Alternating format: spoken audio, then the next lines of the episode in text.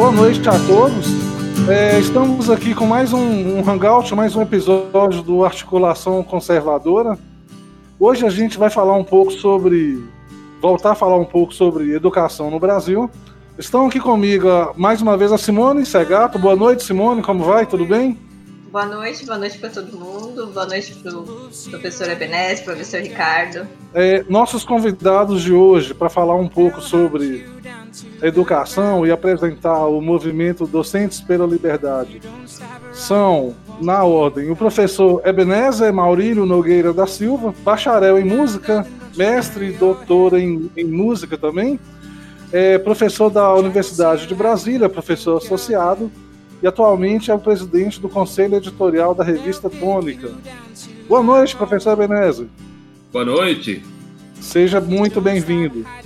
É, com a gente também o professor Ricardo da Costa, Ricardo Luiz Silveira da Costa, mestre e doutor em História pela Universidade Federal Fluminense, pós-doutor em História Medieval e Filosofia Medieval pela Universidade Internacional da Catalunha e pós-doutor em literatura medieval pela Universidade de Alicante, ambas da Espanha. O professor Ricardo é professor titular da Universidade Federal do Espírito Santo e atualmente está cedido ao MEC desde março como é, assessor do MEC, né, lotado no gabinete do ministro da Educação.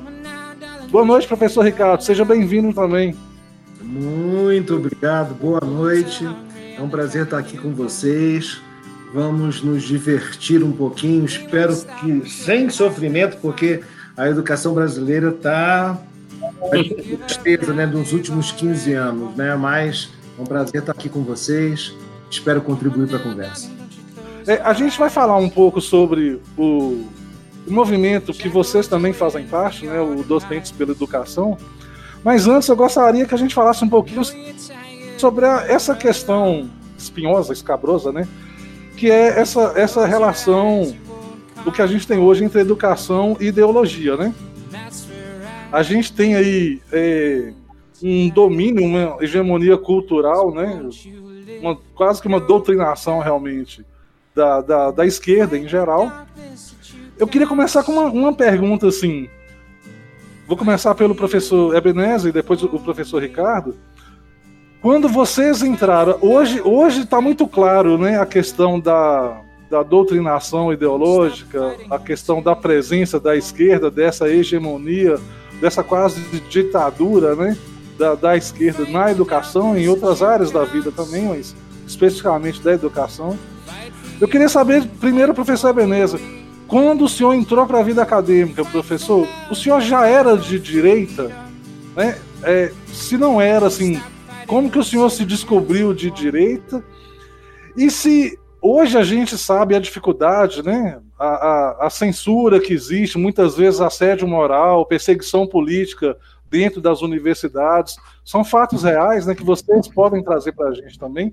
Mas se isso também era, era, era existia antes, se era também um problema antes, quando o senhor iniciou a sua carreira acadêmica. É bem interessante você me perguntar isso, mas uh, eu, uh, como você viu aí no meu currículo, eu estudei meu bacharelado, mestrado e doutorado nos Estados Unidos. Né? Então, a minha educação universitária toda foi nos Estados Unidos. Né?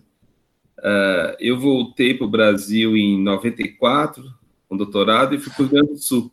E depois transferi aqui para Brasília. E nesse momento eu comecei a olhar as questões trabalhistas, vamos dizer assim, né, como se faz lá nos Estados Unidos, e o único meio de, fazer isso era no sindicato, né? Então, fui me envolver com, envolvendo com o sindicato, né? E dentro do sindicato, acho que todo mundo entra esquerdista, né? Acho que essa é a principal atividade. Mas aí você começa a fazer algumas perguntas e não vem resposta. Ou a resposta é completamente fora do. Eu me lembro que uma vez nós estávamos numa reunião e estávamos ficou a meu encargo a questão dos é, números de professores que tinham sido contratados pelo FHC. E para mostrar, a, como é o nome da palavra que eles sempre usam, a, o sucateamento das universidades, né? Aí eu peguei os números e vi que o FHC tinha contratado mais gente do que o pessoal antes dele, né? Eu falei, mas espera aí, como é que a gente vai falar que sucateou se ele contratou mais do que vinha sendo contratado antes? Aí eles mudaram a questão, começaram a me olhar com um olhar meio duvidoso, né? E aí eu comecei a fazer várias perguntas, né? E, claro, é, fui excluído do grupo.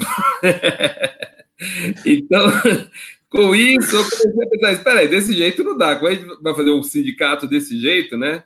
É, sendo que se você faz uma pergunta, você é excluído, né? É, eu achei até o, o, modelo bem interessante que eles faziam, quando você chegava na reunião, eles colocavam você num círculo, né? E aí você fazia uma pergunta, né? Talvez fora dentro do, do script, Aí a outra pessoa que estava do seu lado batia na sua pergunta, a outra também. A outra, quando chegava a vez de você falar, já tinha 30 ou 40 que tinha batido em você, né? Aí você fala, pô, então vai ver que eu não tenho razão mesmo. Então, quem sabe é assim mesmo que, que tem que ser, né? Aí eu fui notando isso, então o que, que eu fazia? Eu chegava na roda, fazia a pergunta e ia para o banheiro. Eles ficavam muito zangados comigo. Aí quando voltava, fazia outra pergunta e ia para o banheiro, saía, ia pegar café, né? alguma coisa assim. E isso foi criando um outro problema. Então eu decidi, decidi que a gente ia, então, fazer uma chapa e concorrer contra esse pessoal de esquerda, né? Para eles foi um escândalo, porque aí você tem um, um grupo que não é de esquerda, né? E aí nós fundamos aquilo que até hoje está aí na Universidade de Brasília, que é chamado ADUMB, né? Para os professores. Ao contrário de ADUMB para o PSTU, ADUMB para o PSOL, ADUMB para o PT. Então, nós queríamos eliminar eh, os partidos de dentro do, do sindicato. E conseguimos, ganhamos cinco eleições seguidas, né? Fizemos um teatro enorme lá, com dinheiro. Aliás, era outro problema incrível, a gente só vivia no vermelho. Aí a gente entrou, quando viu, no primeiro ano já tinha 2 milhões em caixa, 3 milhões, 5. Quando tinha 7 milhões, eu falei, vou ter que fazer alguma coisa, senão esse dinheiro vai, vai subir de novo. Aí fizemos um teatro em seis meses, ficou muito bacana. E felizmente saímos do, eh, dessa última eleição, né? Com a grande ajuda da CUT, e eles ganharam a eleição e deixamos 5 milhões em caixa no, né? Um é, sindicato sempre vivia em vermelho. Então, essa foi uma pequena história, só para mostrar essa minha vida dentro da Universidade de Brasília, né? E tem mudado um pouco, mas só para que alguém tenha mais ou menos uma ideia do que aconteceu nesses, nesses de 95 para cá. ok, é, muito obrigado. Professor Ricardo, o senhor não iniciou na, na Federal do Espírito Santo, né, a sua carreira acadêmica. É, é, se, entrar pela, é, se entrar na vida acadêmica se refere a atuar como docente, eu já, já não era de esquerda quando comecei a trabalhar profissionalmente no início da década de 90, lá no Rio de Janeiro, é, na UERJ, na Universidade Cândido Mendes, em escolas particulares, cursinhos preparatórios é, de, de vestibular, na época, vestibular, né? Ou então para o é, cursinho de Tamandaré, para a Marinha, etc. Eu já não era é, de esquerda, assim, né? já tinha me desencantado há algum tempo, pelo menos lá. Bom, eu só voltei uma vez, de fato, no Lula, que foi a primeira eleição lá com o Collor. Eu ainda era é, bastante idiota, né? me deixei, me deixei seduzir por esse canto de sereia desse, desse presidiário de Curitiba, né, condenado três vezes. Ele ainda está preso, hein? O Lula está preso. então, bom, mas aí quando ingressei de fato na Universidade do Espírito Santo, em janeiro de 2000, que eu tive realmente contato com a vida real administrativa, a vida prática da esquerda. E foi um choque brutal, né? Eu, que já não era de esquerda em teoria, passei muito gradativamente a ser de direita, embora em silêncio, porque é, só pelo fato de não se pronunciar a respeito de questões políticas, ou simplesmente votar nas reuniões departamentais contra a maioria lá de esquerda, você já é automaticamente é, afastado, isolado, passa a sofrer assédio moral, colocam estudantes para criarem caso na sua aula, assediam os alunos que querem estudar contigo, até mesmo é, chegou a haver casos de reprovação, de cortes de bolsas. Eu, eu recorri e ganhei. É, então, o ambiente já em 2002, 2003, quando ganhou Lula, né, até o Fernando Henrique, existia, era hegemonia, era hegemônico. No meu mestrado na década de 90, eu só tinha professor de esquerda, só tive professor de esquerda, mas era uma, uma hegemonia ainda bastante de um bom nível, digamos assim, de um bom nível intelectual. Cheguei a ter aula com Ciro Cardoso, marxista da velha guarda, é, Manuel Maurício foi meu professor no segundo grau, outro marxista conhecido, mas enfim, é, não havia essa essa agressividade que, que hoje é patente em concursos, é, é patente no ambiente cotidiano da, das universidades federais, isso não havia. Isso passou a haver muito gradativamente com a, a chegada do Lula. E agora, nos dois últimos anos, eu tenho recebido informações, além, é claro, eu, eu parei de lecionar no, no final do ano passado, quando fui chamado para o governo, é, a coisa ficou mais agressiva, mais é, é, impositiva, mais cerceadora, já nos estudantes que ingressam é, no primeiro período, que eu leciono para o primeiro período. Então, está é, é, muito visível essa, esse totalitarismo ideológico que hoje tem esses matizes todos sexuais, né? esses movimentos todos é, de natureza sexual, muito agressivos, muito impositivos. Isso já está muito notório dos alunos que são egressos, que são vindos lá do, do segundo grau, do, do ensino fundamental e básico. Uma outra pergunta, assim, para vocês dois, aproveitando que o senhor tocou na questão do ensino fundamental, ensino básico, esse é, a gente fala muito da, da, doutrinação, né? Essa, essa doutrinação, os senhores acham que ela é, ela é pior no ensino superior ou na educação básica ou as duas se relacionam de certa maneira porque é no superior que estão sendo formados os professores da, da educação básica. Mas como vocês veem, assim, em termos de doutrinação, onde que isso acaba sendo. Onde que isso deve ser atacado primeiro? Uh, alguma coisa nesse sentido.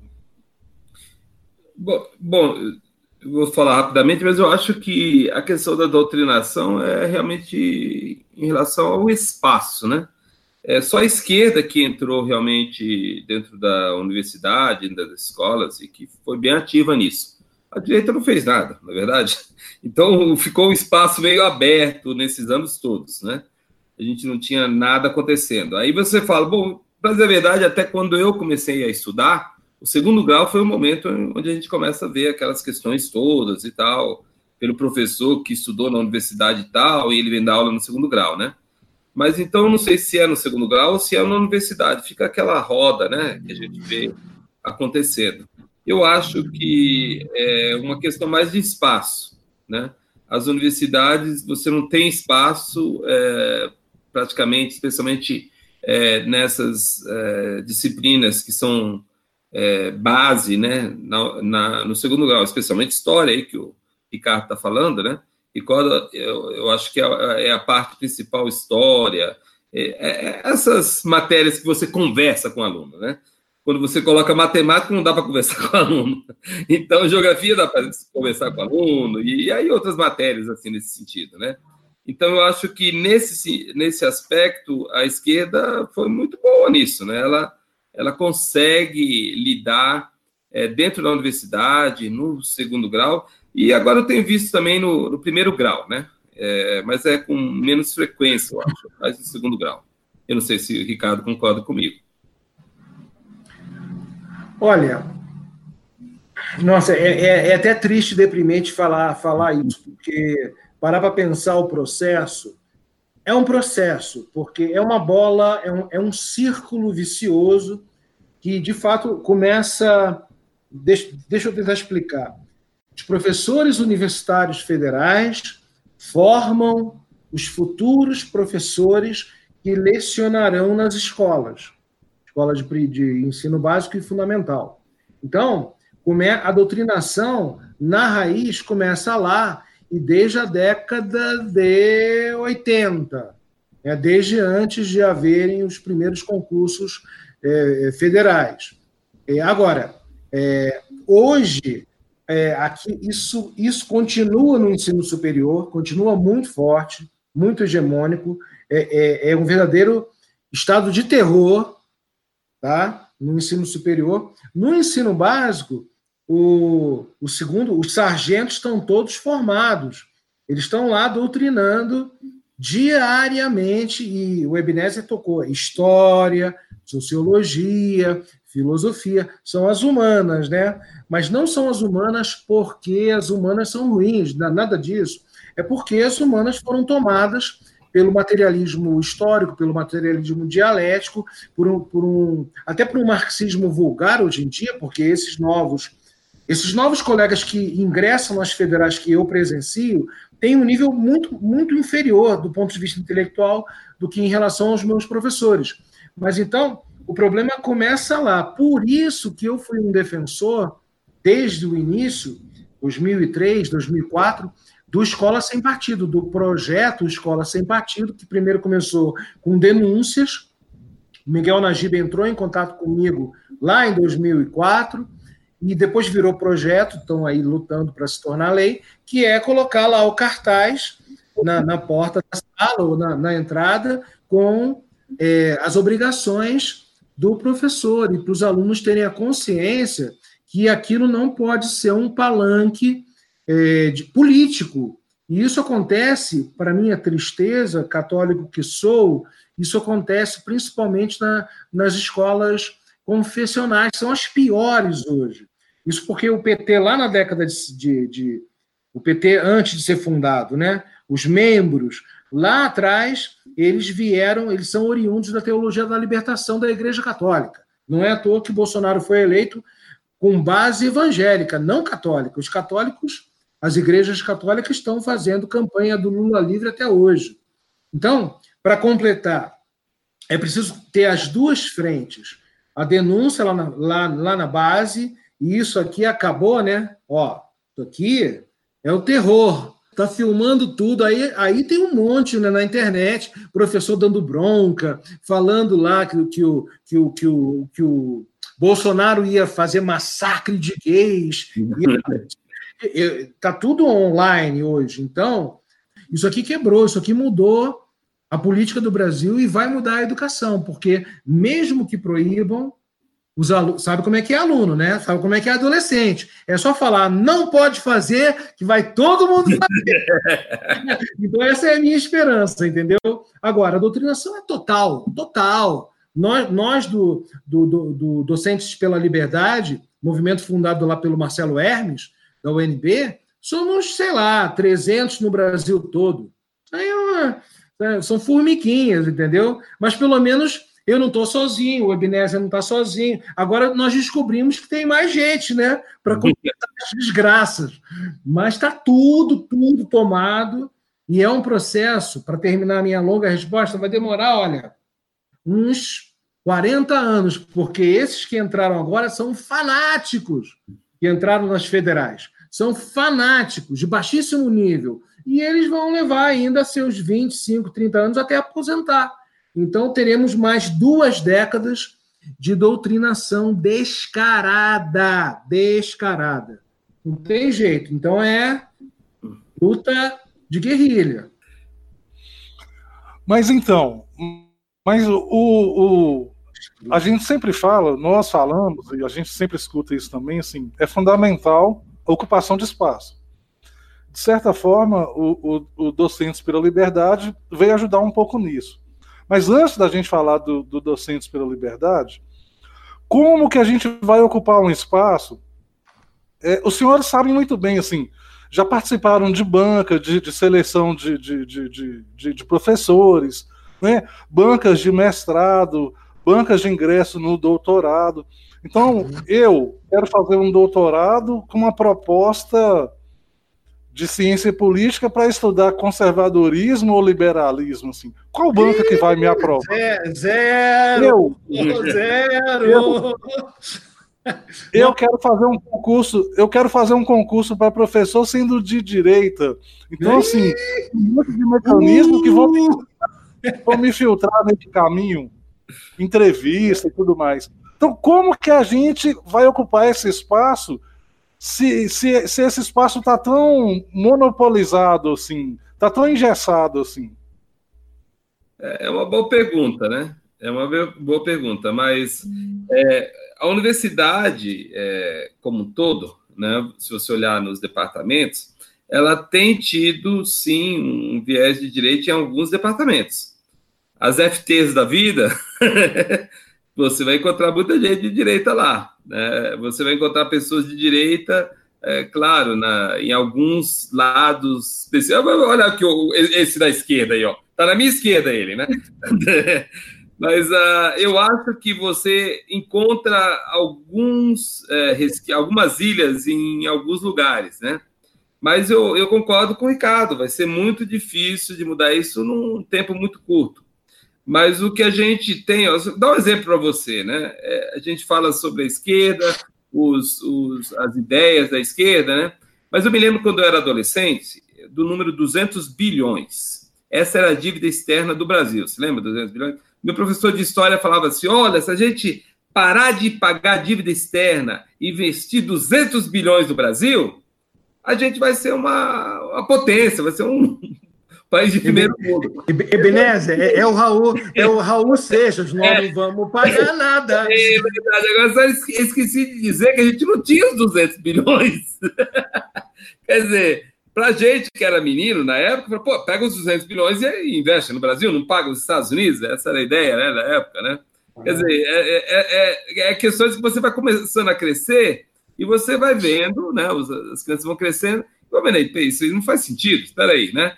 Então, é, o problema da. Assim como tem aquela entrevista do Lula que falava das criancinhas que morriam de. Como é que é? é que estavam na rua, você lembra? Ele mesmo fala isso, que há não sei quantos milhões, é, 50 milhões de, de crianças das ruas, né? Ele fala que ele mentiu em vários lugares que ele ia e falava que tinha esses 50 milhões, aí, ou 30 é milhões, acho que era 30 milhões. Aí alguém chamou a atenção dele, ah, não tem 30 milhões, se tivesse 30 milhões era menino para tudo quanto é lugar, né? Tem andar, era só menina andando por aí nas ruas, né? Então, é, são mentiras que vão acabando é, mudando o pensamento das pessoas, não necessariamente para a direita, tá? Mas para um, um, objetivo que eu acho que é bem importante dentro da, do país, é de alguém que tem um senso crítico, tá? Isso é muito importante, que você não seja uma massa de manobra, que as coisas acontecem você fala, é assim. Não, espera, é assim por quê? Qual a razão disso, né? Então, a gente é, tem que pensar disso tanto, aliás, tanto na esquerda como na direita. Eu, eu, eu, eu não entendo alguém que venha me dizer que o Lula é, não pecou. Espera um pouquinho, né? É, qualquer pessoa, né? Você pode dizer, ah, eu quero que ele saia da cadeia, porque senão meu partido vai para o buraco. Bom, isso é uma lógica, né? Agora, me dizer que o, o homem é, é inocente, não, não, tem condição, né? Assim como você, no lado direito também, você, você tem algumas coisas que você fala, espera aí, dessa maneira não dá, né?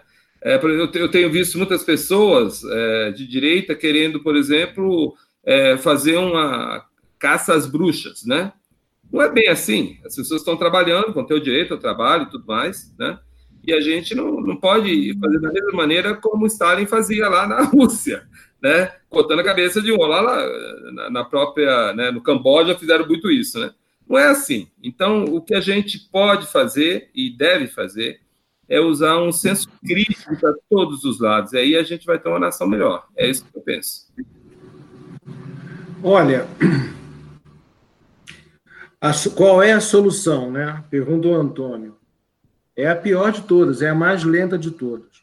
Formar pessoas é, que, para passar o bloqueio, o bloqueio da esquerda nas bancas, na, nos mestrados e doutorados, tem que ficar é, low profile, entendeu? Quietinho, fazer o que dá, não o que quer exatamente, é, na verdade, é sempre assim mesmo a vida, né? Você é, uma, é um meio termo entre o que você quer e o que é possível fazer.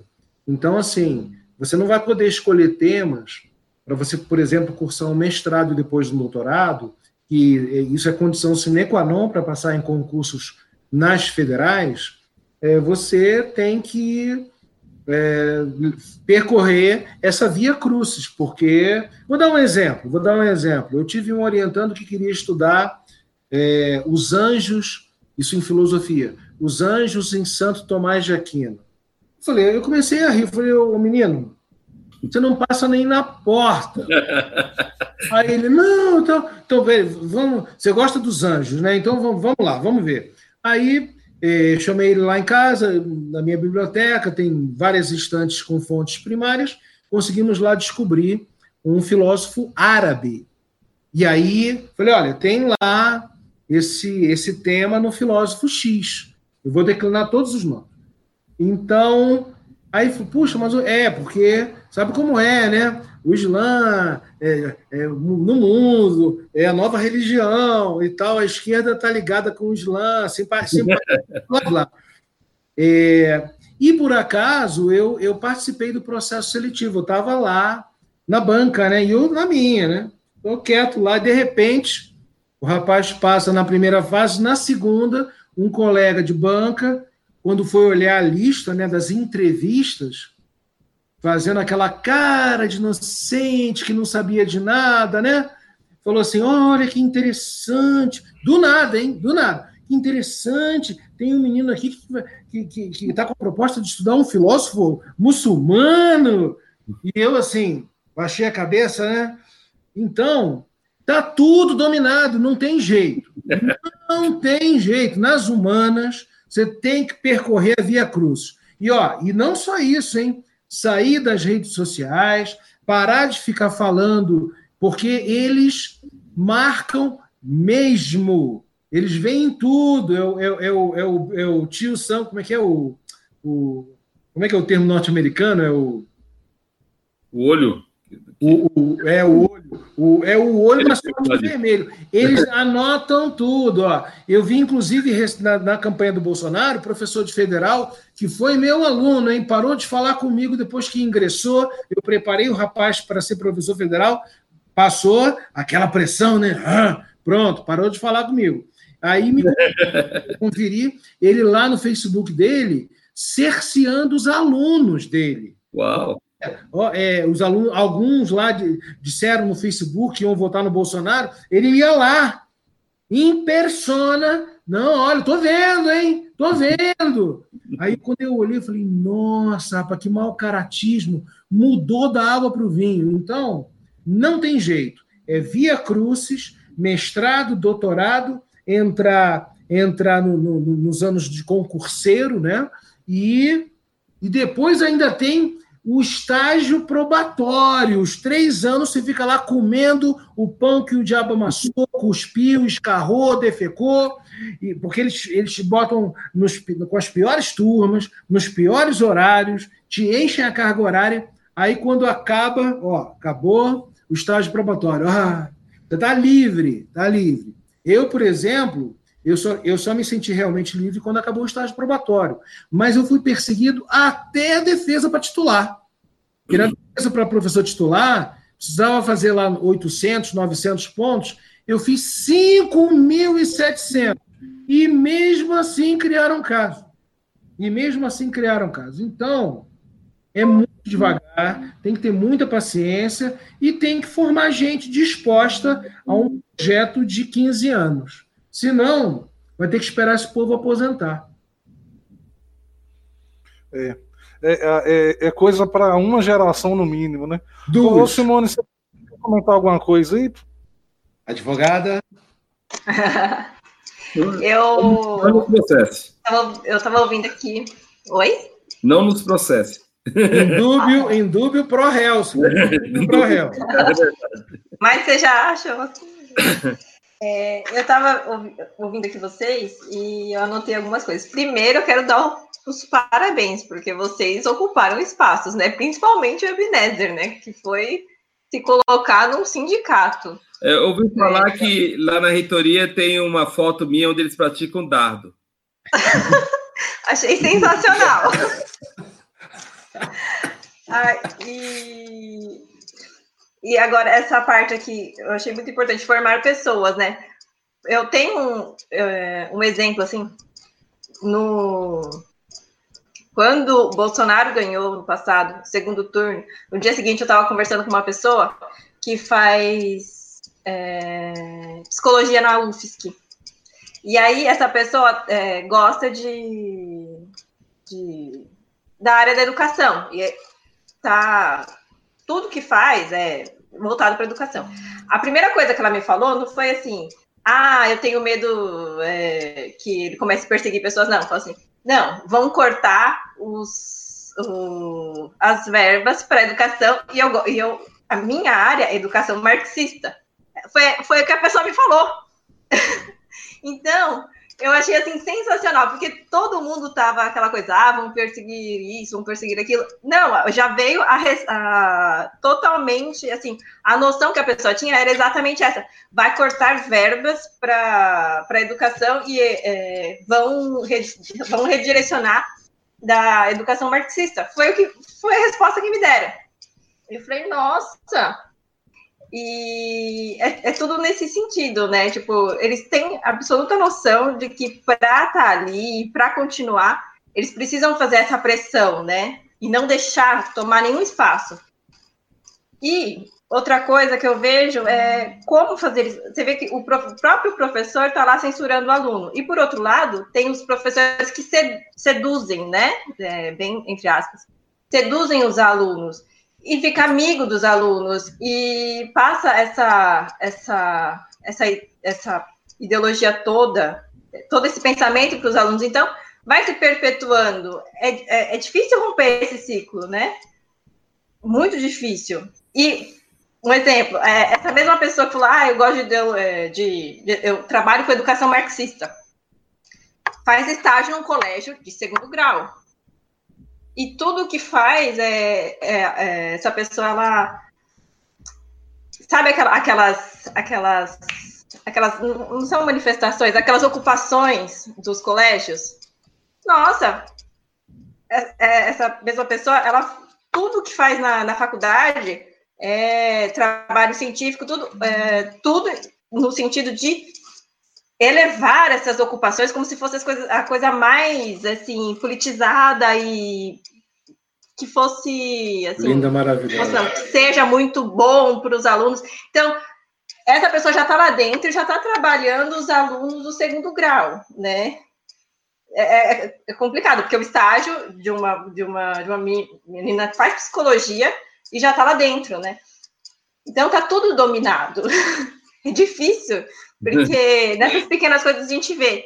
Outro exemplo, eu tenho, eu tenho sobrinho em, em colégio católico, em São Paulo. No ano passado, um professor em sala de aula, uma aula de literatura, que não tinha nada a ver, começou a falar que o, não podia votar no Bolsonaro. Meu sobrinho tem, tinha 15 anos na época, nem votar, votava.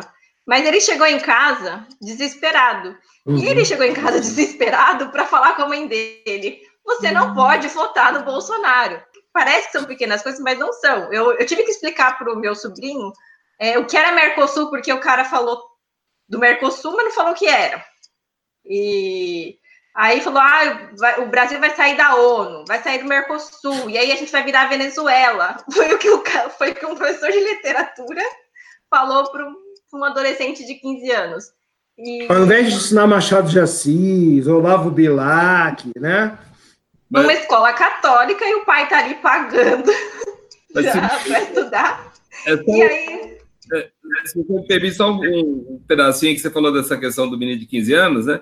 Mas uh, eu me lembro que na época da eleição, né, a minha vizinha me ligou chateada porque a filha dela estava andando e dois caras que eram Bolsonaro, pegaram ela e jogaram no chão.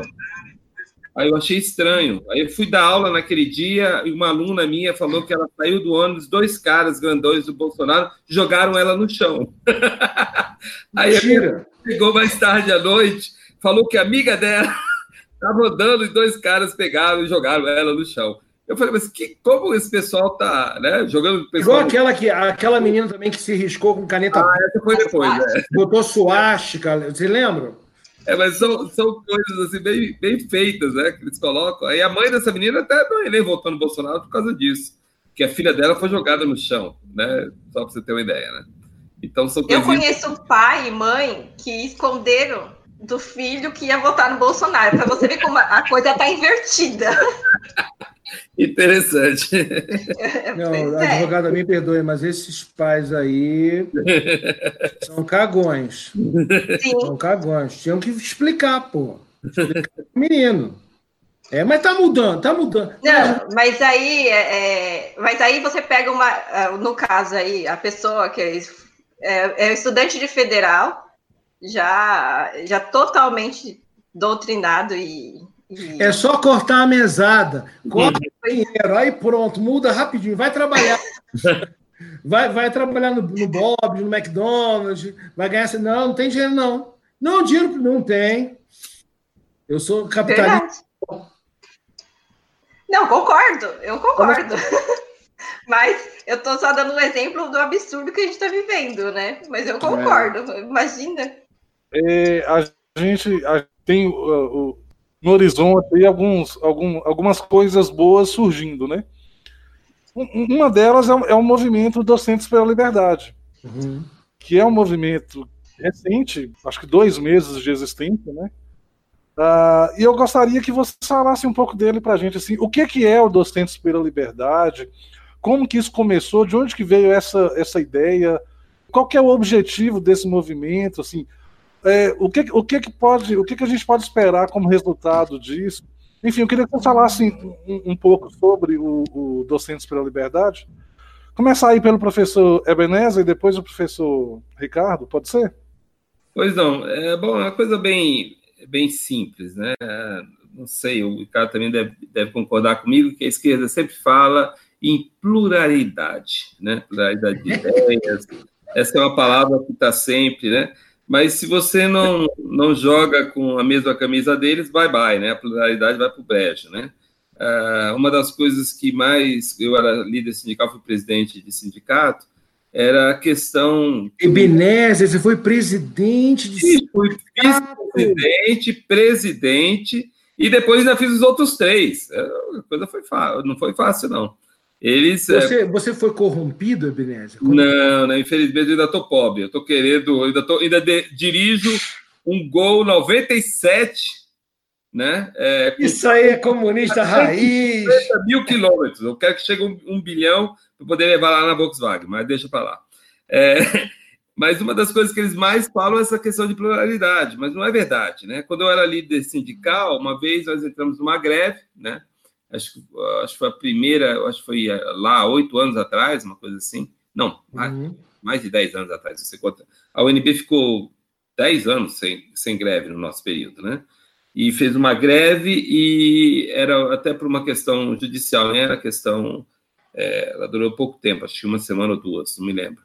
E alguém falou que ia lá passar e tirar os professores da sala de aula, né? Uhum. E aí eu fui lá, para não deixar que isso acontecesse, porque eu acho que a pessoa que tem é, que é líder que, que é líder sindical tem que é, prezar pela liberdade das pessoas. Embora eu, no momento achava que deveria se fazer greve, porém eu fui o direito da outra pessoa, que de não fazer greve. E então são coisas assim que não funcionam bem, são coisas que são colocadas para o público, mas não é a verdade, né? As pessoas não são plurais. Uh, ninguém. Você pode pegar uma, uma camiseta de Lula livre, passar pelo Minhocão lá, que é o nosso né, ICC Sul e ICC Norte, lá aqui na. Que do, tem um quilômetro e meio, né? Um comprimento. Uhum. E não vai ter problema nenhum. Se ele usar uma camisa Bolsonaro, eu acho que ele não passa dos 10 metros ali na, na, na entrada. Mas, Ebenezer, conta pra gente, qual o partido que você era? Você era do PT? Não, para dizer a verdade, eu nunca fui de partido, né? Eu fui de, de, de presidentes, né? Eu votei que nem você no, no Lula. Ups, dá para cortar isso? Não dá. Né? Na época do Collor, né? Uhum. Mas logo que veio o Fernando Henrique, eu comecei a pensar, epa, espera aí, aqueles, nem sempre tudo isso aí é, é verdade, né? E votei sempre contra, né, os partidos que concorriam. Eu tentava tentar achar o que era menos pior, alguma coisa desse tipo, né? Eu nunca me filiei em nenhum partido, né? Uhum. É, porém, também nunca iria me filiar ao PT, se isso for alguma coisa, o pessoal não... e assim por diante, né?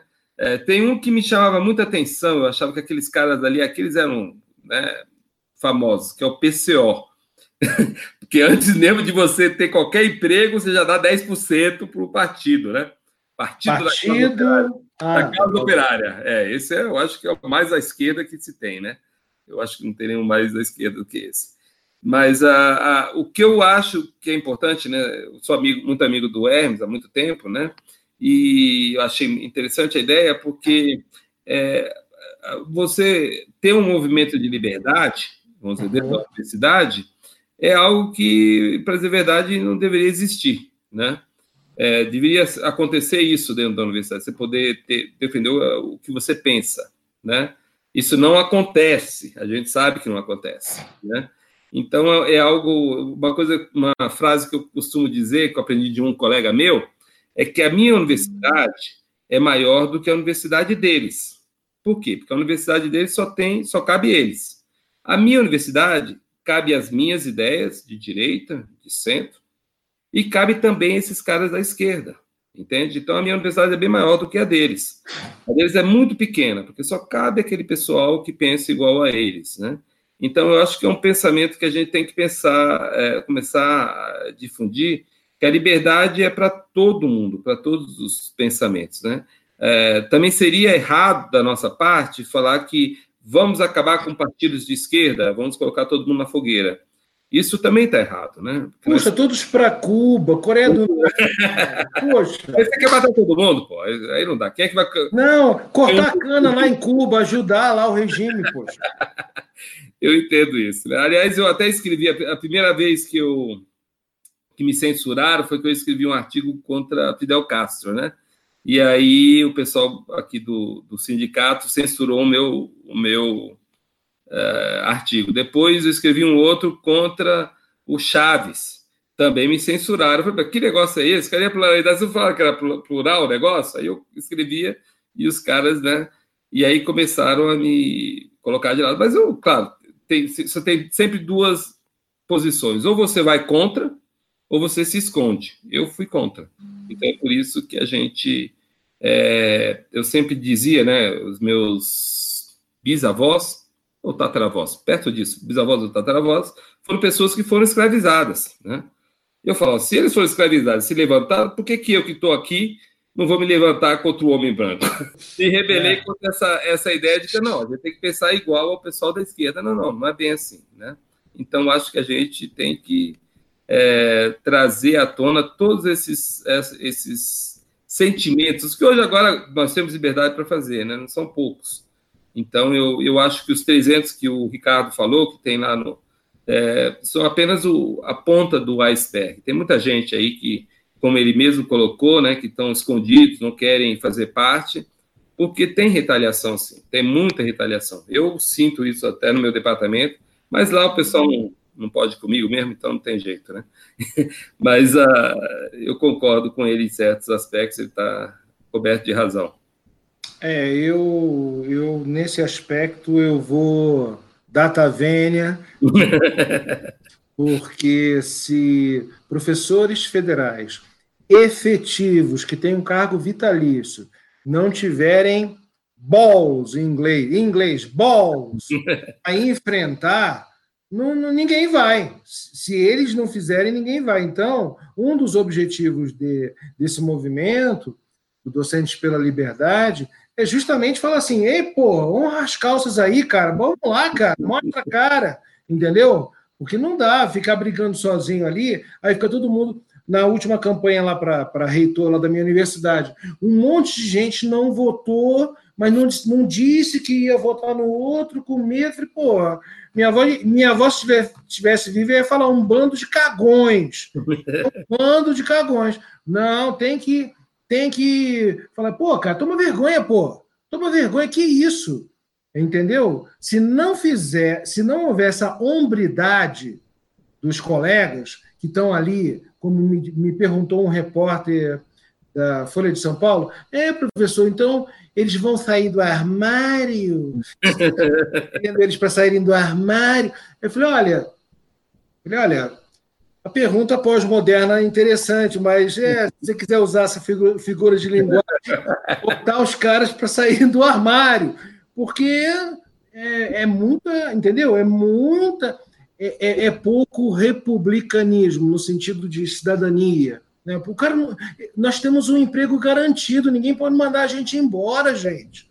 Pelo amor de Deus. Então, essa é a hora. O governo vai ter tem mais, tem, são quatro anos. Esse é o momento de.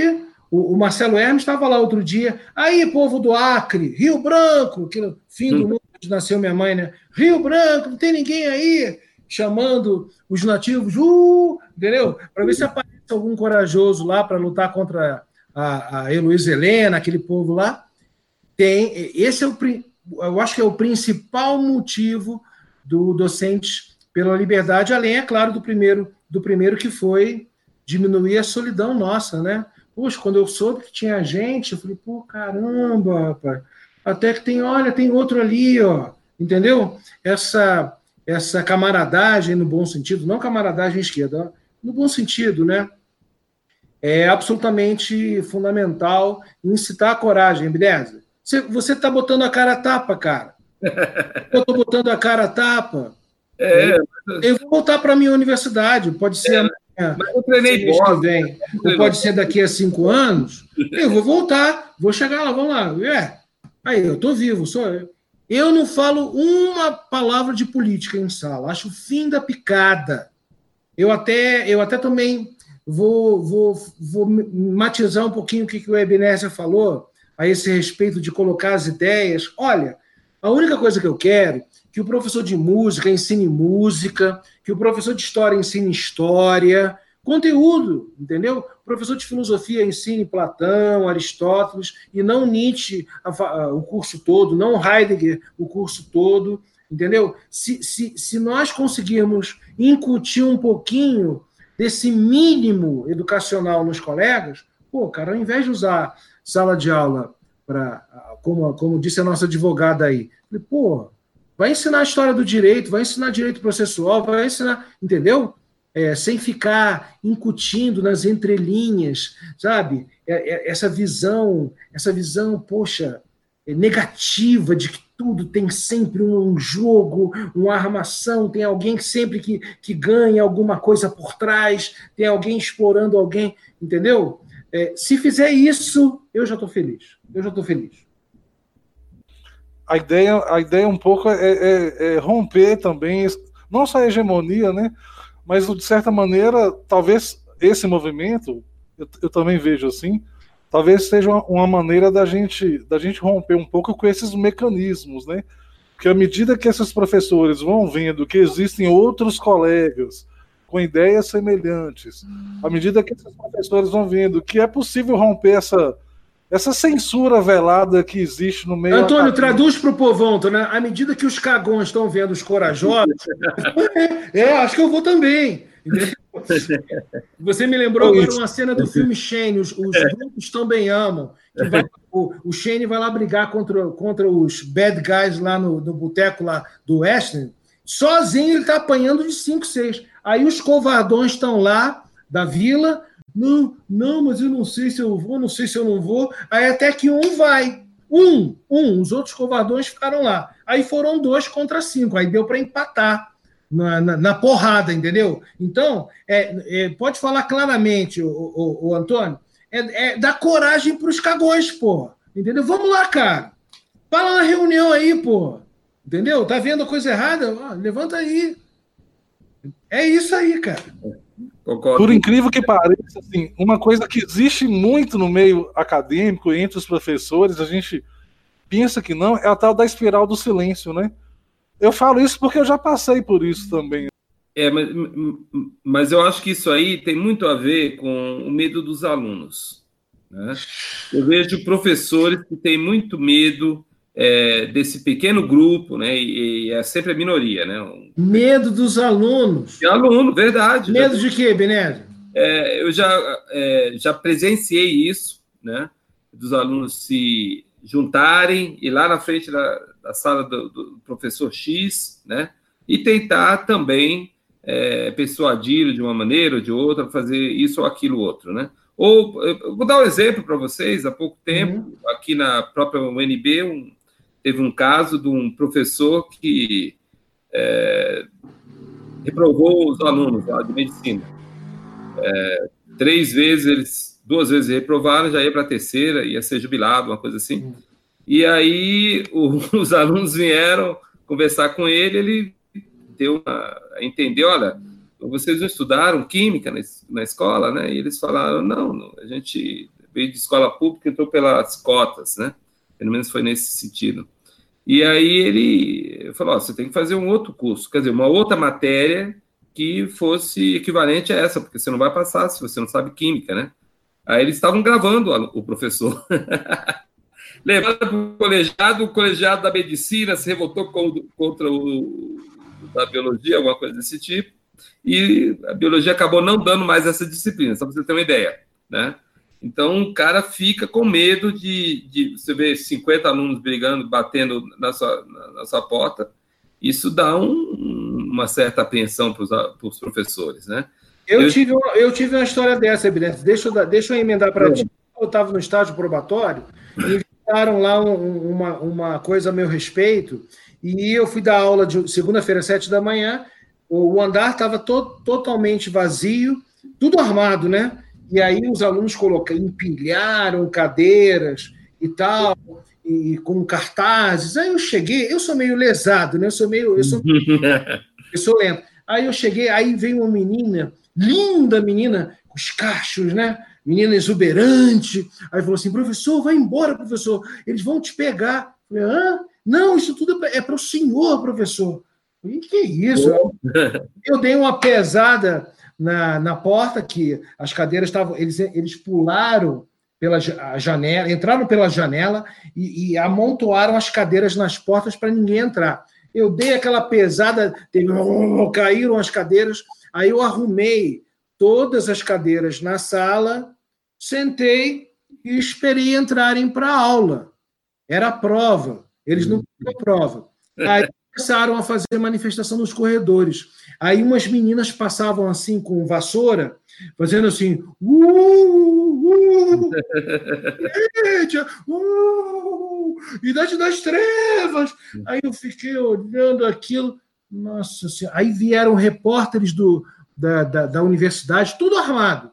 Aí vieram com gravador, ainda era aquele gravadorzinho cassete, né? Professor, o que está acontecendo? Eu falei, ah, eles estão aqui, não sei, estou esperando, estou aguardando entrarem na sala para me dizerem alguma coisa que eu não sei.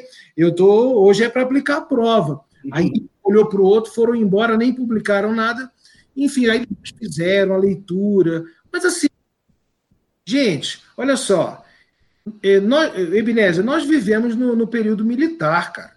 Eu, eu tive que prestar depoimento na censura. Eu fui chamado lá, tive música censurada. Ainda fiquei argumentando lá com o censor. Que, eu tenho até hoje carimbo, censurado música, né? Falei, pô, gente, ficar com, com medo, garotada, é bucha de canhão, entendeu? Bota a cara, ó, vamos lá. Entendeu? É, é, eu acho, eu acho um mundo de mimimi, rapaz. Olha, é um negócio assim. É, mas é triste, acontece, né? É uma, uma coisa bem. Fizeram bem... alguma coisa contigo? Não, eu, eu, infelizmente eu não tenho essa, essa, essa paciência que você tem. eu uma vez entrei numa. Eu cheguei uma vez no meu departamento e ele estava todo fechado. E os alunos, é, que nem eram do departamento, falaram que para entrar você tinha que assinar uma lista. Aí eu cheguei lá, eu falei, cadê a lista? Eles me deram a lista, eu rasguei no meio e fui.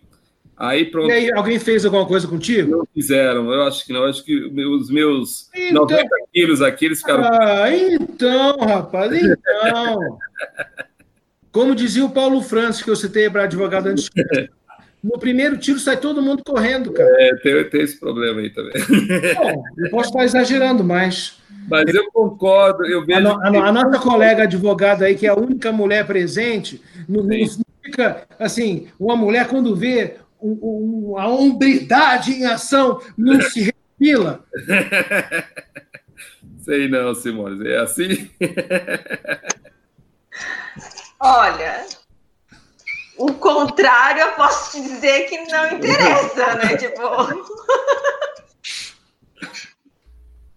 Ai, liberdade é para. Vamos lá, gente. Poxa. Vamos lá. Ai, gente frouxa, né? É complicado mesmo. Mas eu acho que a gente está num momento ainda muito, é, vamos dizer assim, é, disciplinar, né? Eu acho que daqui dois anos, três anos, as coisas, a gente vai olhar para trás e falar, poxa, olha aí, olha, né? Mudou bastante. Porque a gente ainda está num, num, num, momento muito preliminar, é, temos 200 dias aí de, de Bolsonaro, né? Então, eu acho que as coisas ainda não tiveram tempo suficiente. Estão mudando, estão mudando bastante, né? A gente vê as pessoas nas ruas é, tendo outro procedimento. Na universidade é, também. O Ebenezer, como é que foi esse primeiro semestre na UNB contigo? Ah, foi interessante. Eu, eu é, para dizer a verdade, eu tenho uma disciplina lá que tem umas 40 pessoas, mais ou menos, né? Ah. E, e, é interessante que eu não, não, é, são alunos de toda a universidade, né? uma, uma disciplina que eu criei chamada Apreciação Musical. É para quem não sabe música, interessante isso. E aí a gente passa pela história da música, os instrumentos musicais, né? Essas coisas todas, e a gente vai conversando com os alunos. E é interessante que eu não notei, assim, uma, uma, um movimento tão expressivo de esquerda nesse grupo de 40 alunos, né? Claro, tem alguns, né? Mas a, a maioria, é, para dizer a verdade, estavam levando a vida de uma maneira bem simples, sem ter grandes. Eu, eu, eu, acho isso, a maioria quer, quer estudar. Quer estudar, é a maioria que faz barulho. Eu, bom, eu sempre achei isso. É, é, tão interessante porque se você fala, você chega na, na, na, sala de aula e fala, olha, vai ter greve semana que vem, eles entram em pânico, porque eles querem estudar. Né? E eu faço de vez em quando, Ei, vai ter greve semana que vem, então, fica né, aquele assuste, assustados em geral, né? Porque todo mundo quer se formar, quer ter um, quer sair da universidade, quer ir trabalhar, né? É a maioria da, da, dos alunos brasileiros, não é? aquela minoria, que nem aquele cara da, da Uni que estava lá com 33 anos de idade lá, né? Lá na sua frente, lá da sua, do, do MEC, coitadinho, 33 anos, fazia 15 que ele está na universidade, né? Ali eu achei interessante esse tipo de, de, coisa, né? Mas ah, quem paga por isso somos nós, né? Os pagadores de impostos é que sustentam essas pessoas nas universidades e eles vão ficando, vão ficando, né? Eu acho que devia... Bolsonaro vai acabar com isso, vai ter um agora para formar. Se não formar, ó. É, mas a questão é que ele faz um, depois pula para outro. Acho que devia ter o um número X de vestibulares que o cara pode fazer, né? Porque é, eu, eu, uma vez, quando eu cheguei em Porto Alegre, em 1994, não, 1900 e, e, é, 1994, eu peguei uma disciplina e tinha um aluno lá, ele tinha uma matrícula de 12 anos atrás. Aí eu falei, pô, rapaz, faz 12 anos que você está aqui, não, professor, eu só me matriculo para poder comer no, no RU. Falei, poxa, bacana isso, né? A gente era 12 anos na universidade e nada, né? Então, é, é, é gasto para todo mundo, né? Então, isso, essas coisas deviam ser revistas, né? É, o, o, professor Abinese estava falando de medo, eu não sei se medo realmente é a palavra correta, mas eu participo de quase de vários grupos lá do Docentes pela Liberdade, eu vejo que tem uma coisa que é. Alguns professores se sentiam realmente oprimidos. Porque eles, eu já vi eles comentando lá que, nossa, que bom, agora eu tenho um espaço para poder colocar minhas ideias. Ah, que bom, agora eu tenho um espaço, um grupo, onde eu posso realmente falar o que eu penso, assim. Eu não sei se talvez seja medo, mas que existe muita opressão no sentido o professor Binez está falando isso. Não tem pluralidade de ideias. Pense bem, onde é que o professor pode colocar suas ideias? No colegiado? Não. No, no sindicato? De jeito nenhum. No consune, nos conselhos universitários? Então, você realmente tem pouco espaço para você colocar suas ideias. Né? Então, o que, que acontece? É, acaba que realmente os docentes da liberdade é, acontecendo em todas as universidades você vai poder conversar sobre as, o que está acontecendo nas universidades, né? A questão básica, né, de escolha de reitor, por exemplo, né? A escolha de reitor, se você vê eh, nos últimos anos, quem escolhe reitor são alunos e técnicos, e não professores, né? Eh, na minha universidade, por exemplo, a última eleição, a maioria dos professores escolheu um outro reitor.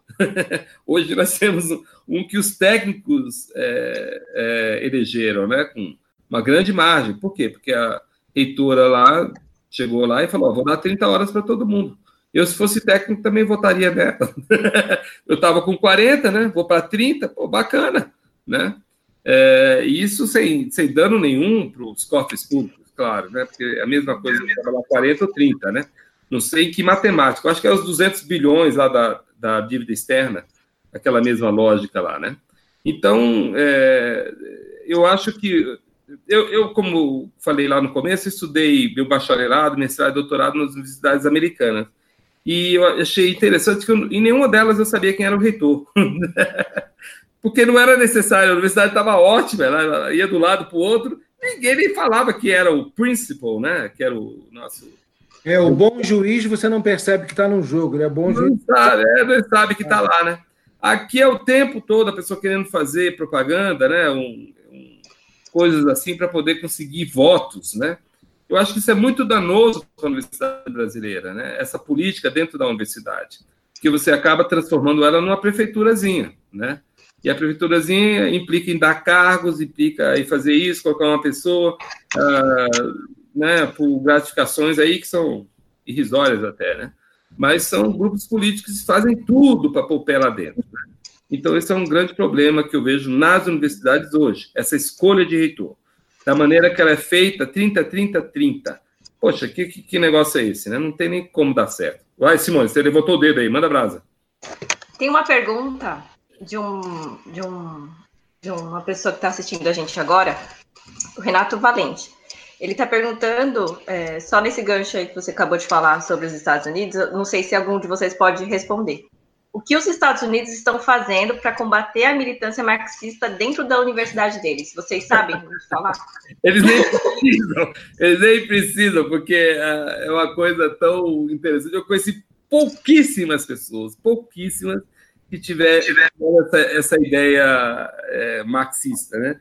Porque é, é, é muito complicado você tentar é, de uma certa forma, é, aliciar quem tem um bom conhecimento e também uma, uma questão financeira. Eu acho mais difícil. É mais fácil você aliciar aquele cara que não tem emprego, que não tem isso, que não tem é, para essas ideias, embora aconteça, né? Agora, é muito difícil você é, lidar com isso. Se bem que o Obama conseguiu um pouco aí com o Obamacare, e algumas coisas desse tipo, né, que não foram muito para frente, né? Então, eu acho muito difícil acontecer. Você vê países como a França, que isso acontece, né? É, eu acho que mais com, com, outros pensamentos. Eu gosto quando o pessoal fala assim, ah, pa país socialista, eles não, não, não chamam de Amar e nem Cuba, eles falam da França, né? Ou da Suécia, né? Alguma coisa assim, né? Mas uh, uh, eu acho que dentro das universidades, bom, eu estudei em três, né? E, e, não vi isso de jeito nenhum, né? Talvez agora, né? Eu já, tô, já saí das universidades há muito tempo, a coisa esteja aumentando, né? Mas uh, eu conheço, eu agora mesmo tive o casamento da minha filha aqui, veio uns três, não, cinco adolescentes aqui que eu conversei, né? E, e todos uh, estudam lá nos Estados Unidos e não, nenhum momento disseram qualquer coisa em, em relação a isso.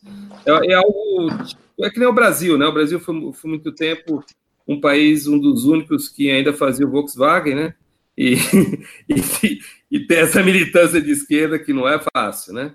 É, se ela pelo menos fosse lógica, eu até não teria problema de argumentar com ela, mas como, né? Eu de vez em quando é, começava a argumentar com os caras lá na, no sindicato nacional, pessoas que não me conheciam, né?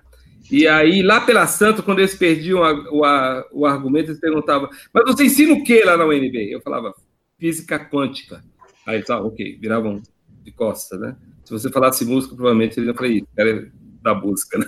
Ele não pode argumentar. Então, são coisas assim que você tem que até rir da cara deles. Mas, infelizmente, é assim que anda o nosso Brasil. Eu acho que sim, a gente vai ter mudanças mas ela vai demorar algum tempo. O, próprio Ricardo colocou aí, as pessoas vão demorar um tempo para entrar nas universidades, as pessoas vão começar a colocar os seus pensamentos, né? E a gente vai ter um, não vou dizer que, que as coisas vão virar um, mar do um céu de uma hora para outra, mas uh, as pessoas vão ter mais liberdades e vão começar a realmente pensar o que, que aconteceu nesses últimos 16 anos no Brasil, né? E isso é que é bem importante, com um olhar crítico né, e poder traçar metas novas no nosso país. Nós temos um país maravilhoso, não tem país melhor do que o Brasil. Professor Ricardo, tem alguma coisa para falar sobre isso? Olha, as universidades norte-americanas, nas humanas, elas sofreram o que nós sofremos na década de 90, elas sofreram na década de 60. Os radicais de esquerda invadiram as universidades eh, de humanas nos Estados Unidos. Tem um livro muito interessante a esse respeito, como a esquerda radical tomou a educação. Foi em 68, foi a partir de 68 que a vaca lá começou a ir para o brejo mesmo. Agora, é claro, é, num ambiente com um nível médio, cultural médio, universitário superior um professor de Harvard, um professor de. É claro que, que não, não é como eu, na minha pobre universidade ali da, é, lá do cantinho da província, entendeu? Eu estou mesmo agora lendo um livro de um desses bambambãs, vou mostrar aqui, ó, um desses bambambãs, Stephen Greenblatt, Stephen Greenblatt, é de altíssimo nível. Ele traça a história de Adão e Eva, a ascensão e queda de Adão e Eva. Nessa lá na pré-história e tal, e já estou na metade já. E é claro, é, é, um, é uma esquerda muito culta, é uma esquerda de, desconstrucionista, de Foucault. Então, é, é um negócio assim, muito, com muita erudição, é, esquerda liter, crítica literária, né? o novo historicismo. Então, é claro, nas humanas, nesse ambiente de mais, muito mais alto nível, que o professor tem ano sabático, que ganha quando publica livro, essas coisas, é, o, o nível, o ambiente é outro. Aqui no Brasil, infelizmente, nós, nós vivemos com uma esquerda troglodita. É uma esquerda que ainda vive pré-mundo, pré-queda de Berlim. Então, é, nós sofremos muito com essa, essa esquerda, entendeu? E é, eu, eu sou bem mais pessimista que o Ebenezer, bem mais. Oh, mas que pena. É, eu também não acho que o Brasil é o melhor país do mundo. O Brasil tem o Brasil é terceiro mundo. Né? Eu, conheci, eu já conheci vários países que nós temos problemas crônicos assim que nos emperram para trás. Então, é, agora mesmo nós estamos numa guerra aqui para a reforma da Previdência e, e, nós lutamos nas universidades contra essa mentalidade anticapitalista, antilucro, que, que, que tem ojeriza a, a, ao ganho, ao capital, ao investimento, ao empreendedorismo. Então, nós estamos ainda muito atrasados, de um modo geral, na economia, na, na perspectiva histórica. Eu, mas, tá, mas eu, bom, eu tô, eu, eu, eu tô fazendo a minha parte, né? Eu, eu continuo trabalhando e, mas eu acho assim, esse grupo aqui de vocês é um grupo de conservadores. O conservadorismo, por definição, por natureza, ele é pessimista. Ele sempre foi pessimista. Ele não é otimista. O otimista é o utópico. O utópico é otimista. Acha que vai melhorar. O, o, o, o, conservador é realista. Ele vê o tamanho da M e olha, conservador, para falar em termos populares, eu sei que eu não consigo convencer nem a minha mulher. Entendeu? Não, não convenço. Então, transformar o mundo, fazer isso é uma baboseira. Eu não convenço nem lá em casa. Então, assim, é, mas estamos fazendo a nossa parte, né? Estamos fazendo a, a nossa parte. É, mas o, o, que eu. Quando eu sou. É, vamos dizer assim, eu sou um cara que pensa no Brasil nessa maneira um pouquinho mais favorável, eu penso mais em relação ao povo, né? Eu é, morei 11 anos nos Estados Unidos, né? Eu conheci a Rússia, a Bulgária, a Itália, Canadá, todos os países aqui da América do Sul, né? Não estive na África ainda, mas eu acho que daqui um pouco ainda consigo chegar lá para tocar. E eu não vejo um povo parecido com o nosso povo. Você senta de um lado, você começa a conversar com um cara, bate o papo, o cara vai embora, e você nem perguntou o nome dele, né? É, quando você, o cara, qual o seu nome? Ah, meu nome é Paulo, é Pedro. Você não sabe o sobrenome de ninguém, não é verdade? Ebenezer da Silva, pronto, joia, ótimo. Mas uh, uh, não é que nem lá no. Eu morei em Chicago, aí com sobrenome você sabia de qual bairro o cara era. Se era italiano, alemão, é, tcheco, letônio, seja da onde for, ele sabe classificar a pessoa pelo sobrenome, né? E o Brasil, a gente não tem isso. O Brasil é um país onde você, de uma certa forma, as pessoas são todas é, bem. É, é, um Estados Unidos melhorado em relação à questão racial, né? Mas o, o, povo, a gente não tem aquela. Você não consegue falar que o cara é totalmente preto, totalmente branco. Ou eu aqui, que estou aqui nesse meio, né? É, você, a gente não olha para os nomes. Sei, ninguém aqui falou o sobrenome de ninguém aqui, né? Praticamente, porque a gente não tem esse, esse pensamento né? A gente vê aí as guerras que foram da Europa. Vou matar o cara lá porque o meu tataravô. É verdade, isso é verdade. Não, não temos isso, né? É verdade. Então, isso eu acho que é um bom começo é, num país. E olha, um país de 200 milhões de habitantes. Olha o tamanho, somos o quarto maior país do mundo. Ebenezer, eu ia tomar até o uísque, mas você me deixou mais otimista agora. Olha, pessoal. É... É por isso que eu falo, eu passei 11 anos fora, né?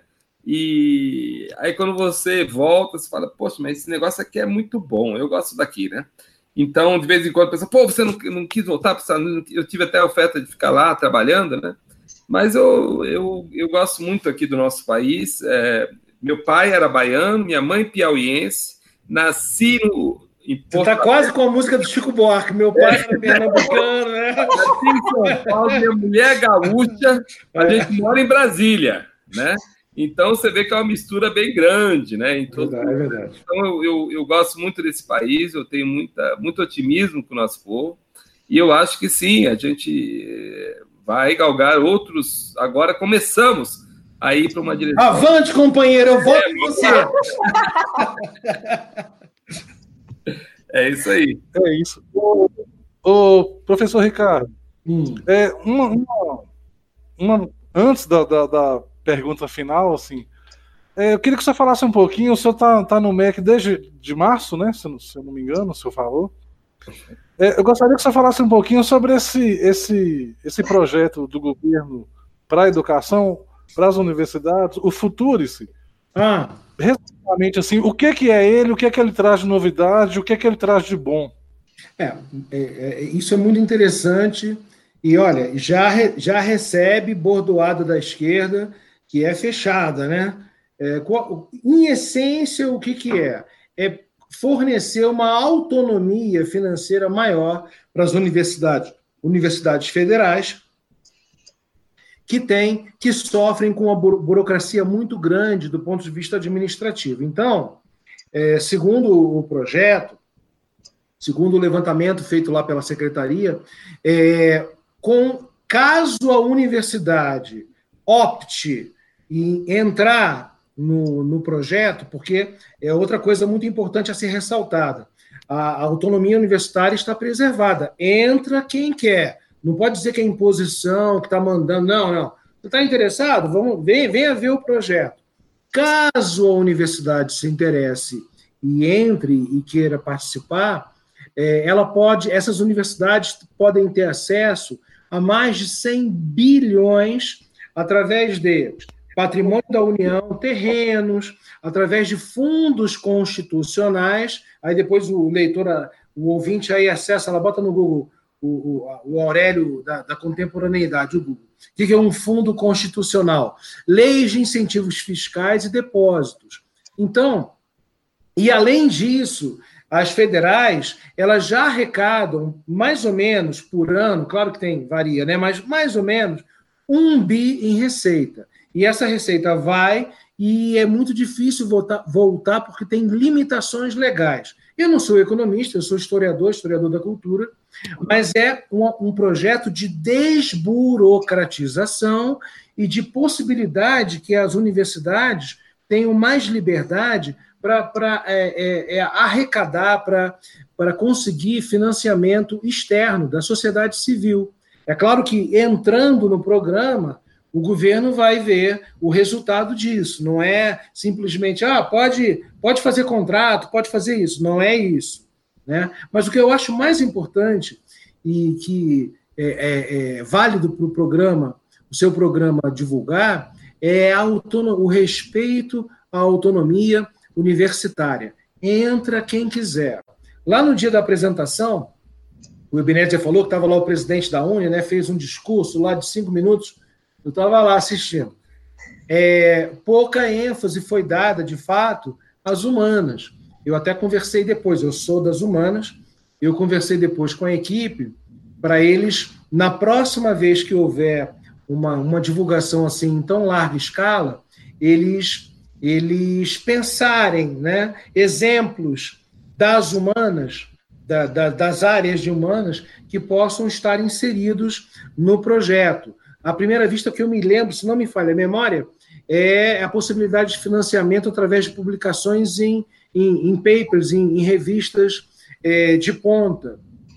Eu me lembro que eu me lembro das humanas é isso. Mas eu mesmo fiquei ali tentando projetar como entrar no, no projeto é, dessa forma, eu que sou é, das humanas. Eu achei excelente a ideia e vai ajudar porque o governo, de fato, está com problemas de, de, financeiros, né? nós precisamos que a reforma seja aprovada. Então, para que as universidades tenham a possibilidade de conseguir outra verba e pagar a, a, a sua eh, limpeza, é, vigilância, etc., é muito importante, eu acho, participar. Eu gostaria que a nossa comunidade acadêmica se livrasse desse, desse negócio, sabe? É, burguês, é, fórum burguês. É, como é que é o Cazuza, aquela música do Cazuza? Cazuza vivia na Lagoa do Rodrigo de Freitas, milionário, né? É, fórum ódio burguês, entendeu? Tem que acabar com isso. Tem que, tem que, nós temos que sepultar esse coletivismo, esse socialismo retrógrado. retrógrado. É, eu vi algumas críticas da esquerda ao projeto dizendo hum. que ia representar a perda de autonomia, mas é, parece que é o contrário, Mentira. né? É para dar mais autonomia. Mentira! Mentira! Beleza? Depois você passa dos 50, você perde um, um pouco a paciência. É verdade, é. Mentira, é exatamente o contrário. É permitir que elas tenham mais autonomia. Quem, as que quiserem. Porque vão ter universidades que não vão, não vão entrar né? mas é. vão se arrepender depois. Um exemplo, acho que é a Universidade de Brasília, por exemplo. Né? Ela não vai entrar? Ela arrecada uma, uma soma bem exorbitante em relação aos uh, aluguéis. Né? Nós temos várias quadras que são da UNB, várias, uhum. tem parte em hotel, parte e vários outros pontos, né? É, que aliás foi essa a ideia lá atrás quando a universidade foi criada, dela poder se autofinanciar, né? É, era um pensamento lá do, do nosso Darcy Ribeiro, lá atrás, né? Essas coisas todas. É, então, se você olhar o mapa da, da Asa Norte, ela é quase toda composta pela UNB. A parte interna, várias quadras, é, parte do setor comercial sul é da UNB, né? É, isso é uma parte que, hoje em dia, esse dinheiro volta para o governo, né? Tem esse limite, a gente até nem pode gastar. Né? Então, nesse sentido, é bem interessante de se ver, não sei como, como, como estão as outras universidades, mas eu vejo também como é que são as universidades lá fora, né? Por exemplo, é, eu tive na Universidade of North Texas, fui tocar lá e dar aula, um projeto rapidinho lá, e olhei a universidade, ela vive de grandes doações, né? Hoje em dia você está praticamente proibido de doar para as universidades, né? Se você quiser fazer qualquer coisa, é, é muito complicado, né? No Brasil que você fala? É, no Brasil. Lá fora, não. Aí, existem. Exi... Fala para o povo, existem entraves para quem quer doar dinheiro para as universidades. Isso. É, lá fora, não. Lá fora, as universidades hum. vivem disso. Aliás, é algo bem interessante, os alumni, que eles chamam, né? As pessoas que estudaram doam dinheiro de volta para a universidade, né? Aqui o cara se manda, ele se forma, ah, quer dizer, o, se forma de graça praticamente, né? Nós pagamos impostos, você paga, né? E aí ele acha que aquilo é o direito dele. Espera aí, não é o seu direito. Você tem várias pessoas que, que pagaram impostos, então você, de uma certa forma, é, não vou dizer financeiro, né? Mas tem uma obrigação moral de ajudar aquela universidade, né? Não, mas esse caso que você está tá dando exemplo, Ebenezer, é de é, voluntarismo individu individual. É. O caso aqui do governo é permitir que as universidades é, realizem, é, é, é, consigam verba de fora. Não, mas o que eu estou falando é o seguinte: eu, eu, de empresas. o que eu estou falando da North Texas, eles têm um, por exemplo, fui tocar lá, eles têm um teatro que é uma coisa maravilhosa. E foi uma empresa que doou para a hum. universidade né? Doou aquilo lá pá, e mandou brasa, né? Hoje é uma das hum. maiores fontes de renda da universidade, porque não é só o departamento de música que usa, mas shows acontecem lá, várias coisas uhum. acontecem uhum. lá. Então, aqui na, na UNB, por exemplo, o único teatro que a UNB tem foi o que eu fiz com o sindicato, que está lá. Né? Então, quer dizer, a Universidade de Brasília nenhum teatro tem, né? Então, são coisas assim que, que a iniciativa privada poderia nos ajudar, sim, com certeza. Aliás, desculpa, é, existe sim um, um, prédio das cênicas, né, que foi feito há mais ou menos uns 20 anos atrás, a professora Jaci Tofano, é, que ela usou, é, ainda acho que foi alguma lei, alguma coisa dessa época, e um banco é, fez o departamento, o prédio do departamento todo. E foi realmente muito criticado, que eles falam que não, quem devia fazer o prédio era o governo, né? Até concordo com isso. Mas se tem uma empresa que quer fazer de graça e rapidinho, bacana, vamos lá, né? Então essas doações são muito complicadas dentro da universidade. E claro, se você vai desburocratizar, isso realmente pode ajudar muito as universidades, né? É, não só em equipamentos, é, em espaço físico e tudo mais que a gente possa fazer. Né? Até, quem sabe, trazer um prêmio Nobel para dar aula aqui. Poxa, que bacana, não é não? Financiar alguma coisa desse tipo. E a gente espera, né, Ricardo, que a gente aí nos próximos anos consiga ter um prêmio Nobel do Brasil. Já pensou? A Argentina tem. Eu, vo eu voto no camarada Evidência. A gente quer tanta gente boa aí, que, quem sabe a gente consegue um nome aí e a gente para de ser tão pessimista e consiga um prêmio Nobel brasileiro ainda nesse, nessa próxima década, né? Quem sabe? É isso. Ô, professor Ricardo, é, um último assunto aqui, talvez um assunto mais prazeroso, seria o, o, o seu mais novo projeto pessoal aí, né? O, o livro novo, Visões ah, da Idade Média, não é isso? Verdade, verdade. Muito obrigado, muito obrigado. É, eu não sei mais, acho que é o vigésimo livro, o, eu acho. O segundo será o segundo pela editora, pela Armada Editora de São Paulo, que é um projeto editorial do, do, do querido Márcio Scansani. O primeiro, o primeiro livro lá pela Armada, Impressões da Idade Média, foi no ano retrasado. Foi feito uma, um projeto de arrecadação antecipada, né, que chamam, chamam hoje de crowdfunding. As pessoas compram antecipadamente é, típico capitalista, né? aquela coisa da confiança. Você paga antes do livro estar tá pronto. Então, deu certo, o livro pode ser impresso, continua aí à venda, parece que está esgotando, já esgotou essa, esse, primeiro, esse primeiro livro pela editora Armada. E agora, o Visões da Idade Média é, já foi pago, já houve uma pré-campanha, mas eu, eu devo receber, final de semana agora, as provas para fazer a leitura, a revisão. A capa já foi acertada e eu acho que nós estamos aí. Eu acho que no final de agosto, início de setembro, o livro vai vai estar tá pronto para ser lançado.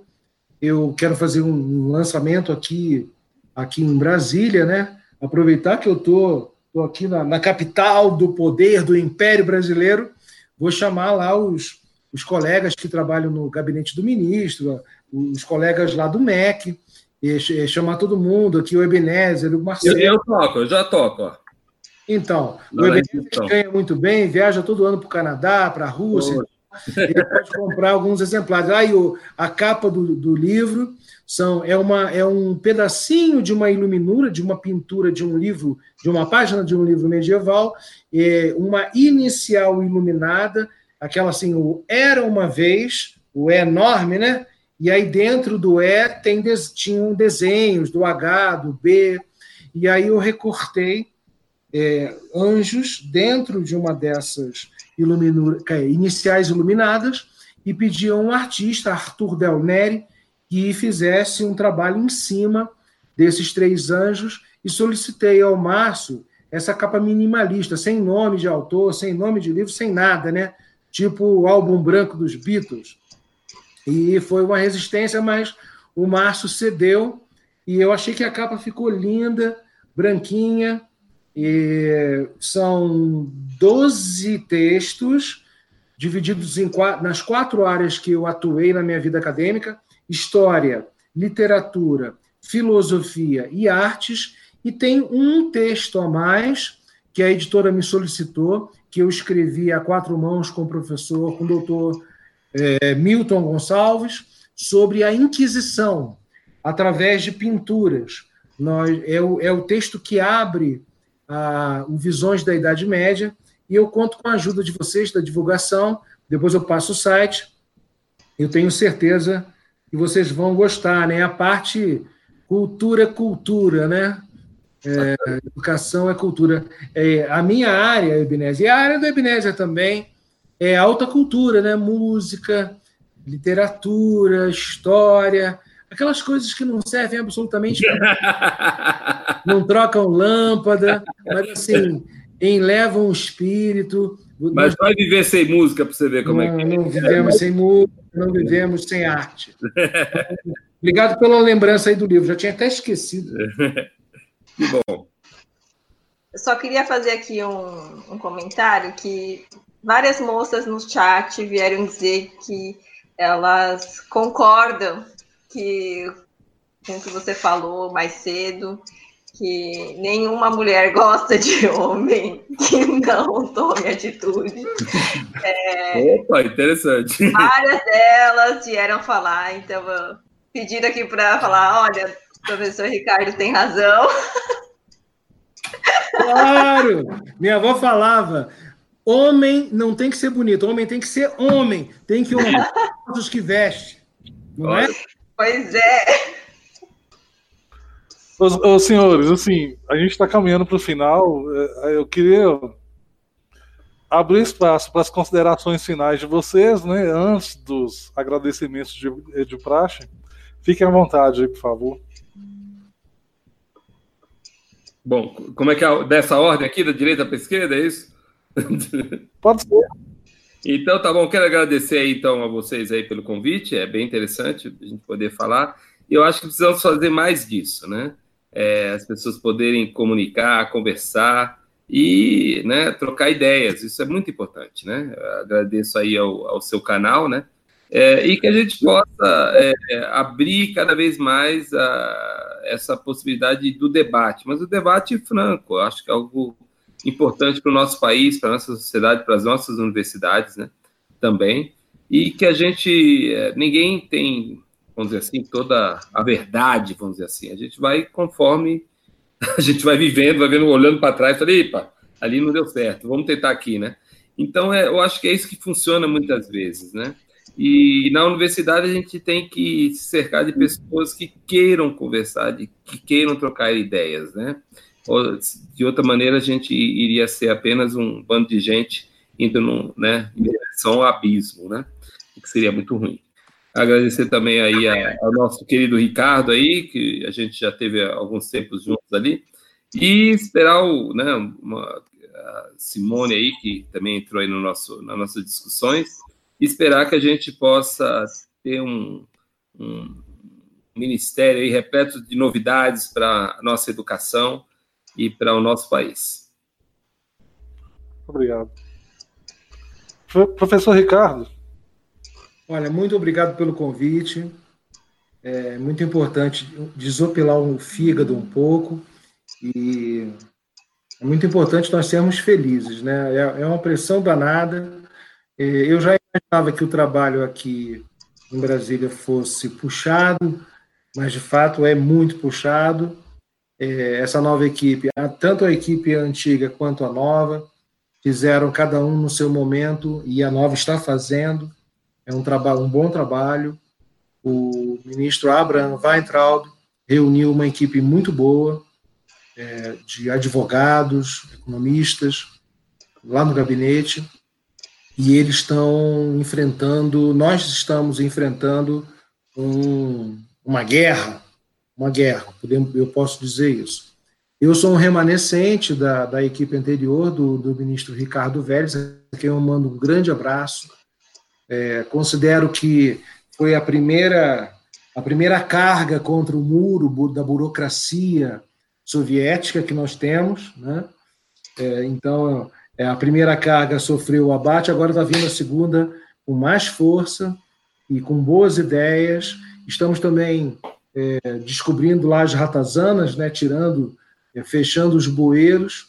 É, tem sido uma experiência muito interessante, tenho conhecido muita gente interessante, legal, vocês aqui, né, também. E, assim, eu, quando voltar para a minha universidade, tenho. Eu, eu teria muitas histórias para contar, mas não posso, né? porque. Até porque assinamos um termo de compromisso jurídico muito forte, mas é necessário o sigilo institucional. É, eu realmente não sou um otimista, como o Ebenezer é. é. Eu fui formado. A minha formação é basicamente conservadora, realista e melancólica, né? É, não acho, também não acho, eu não tenho esperança hoje de conversar com ninguém na universidade. Vou lá, faço o meu trabalho, dou a minha aula, ministro o meu conteúdo. E eu, eu acho que o melhor diálogo é com os mortos, é com os livros, com, com, com os autores, né? com a, o mundo da contemplação, digamos assim. E estou fazendo a minha parte. Eu nunca esperei chegar agora já professor titular, eh, depois dos 50, caminho dos 60, e presenciar isso tudo que aconteceu de um ano para cá, e não poderia me furtar quando após ter recebido o convite, né? Tem que tem que ver como é e, e ajudar da melhor maneira. Apesar de ser pessimista, Ebenezer, é, eu estou fazendo, né? Eu faço a minha parte sempre que sou instado e espero que frutifique mais tarde.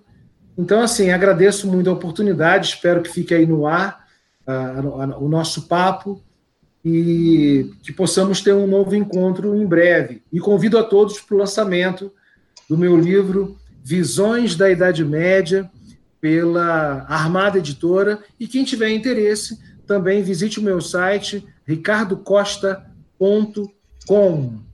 E toda a minha produção, todo o meu trabalho acadêmico está lá, traduções, tra artigos publicados no Brasil, no exterior, livros e tal. Está tudo lá e é onde eu me consolo do assédio é, dos coronéis do mato. tá bom? Um grande prazer, um grande beijo. Tchau, tchau, advogada. Tudo de bom. Ah, eu queria agradecer a conversa, achei muito legal, vocês são muito divertidos e trouxeram muita, muita informação para a gente sem, sem ser chato e maçante, né?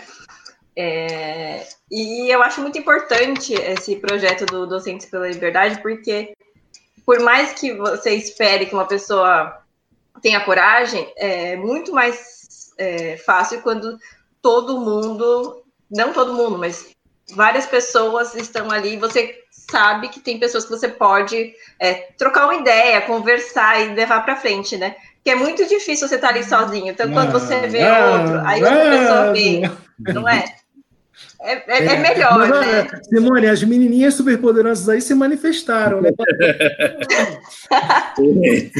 Sim, é muito importante ter coragem, mas é, é, é para movimentar, a união também faz a força, né? Então, você está falando, aí o professor Ebenezer, vem o professor Marcelo, então isso é importante também, porque falar sozinho, né? Às vezes você fica pensando, poxa, mas só eu estou falando, será que eu sou louco, né? Então eu acho, eu, eu acho muito importante essa iniciativa para trazer mais pessoas e para mostrar que é, será que é minoria também, ou as pessoas elas não têm coragem, né? Vamos trazer um pouquinho de coragem para essas pessoas. Por mais que a gente espere que elas tenham, mas se elas não tiverem, né, tudo bem. Injeção de testosterona na veia. É! vamos mudar, não tem problema, né? O importante é que mude, né? E agradecer a participação de vocês, me diverti bastante, gostei é, bastante. Como o Ebenezer conhece os Estados Unidos, lá é assim, quando termina um trabalho, eles falam, e aí, gostou? Foi bom para você? é, verdade. É isso aí, olha só, eu queria agradecer a participação dos professores, professor Ebenezer, professor Ricardo, é, gentilmente toparam colaborar aí participando e trazendo explicações para a gente sobre assuntos assim tão importantes, né? Fica o convite aqui para outras participações, sempre que quiserem falar aí sobre o Docentes pela Liberdade. Professor Ricardo, quando do lançamento do livro, o Articulação Conservadora está com as portas abertas aí para os senhores. E a todos que estavam aí no bate-papo, os que fizeram perguntas, os que se manifestaram, é, Peço que continuem nos prestigiando também. É, agradecer a todos vocês, uma boa noite a todos e até o próximo, se Deus quiser.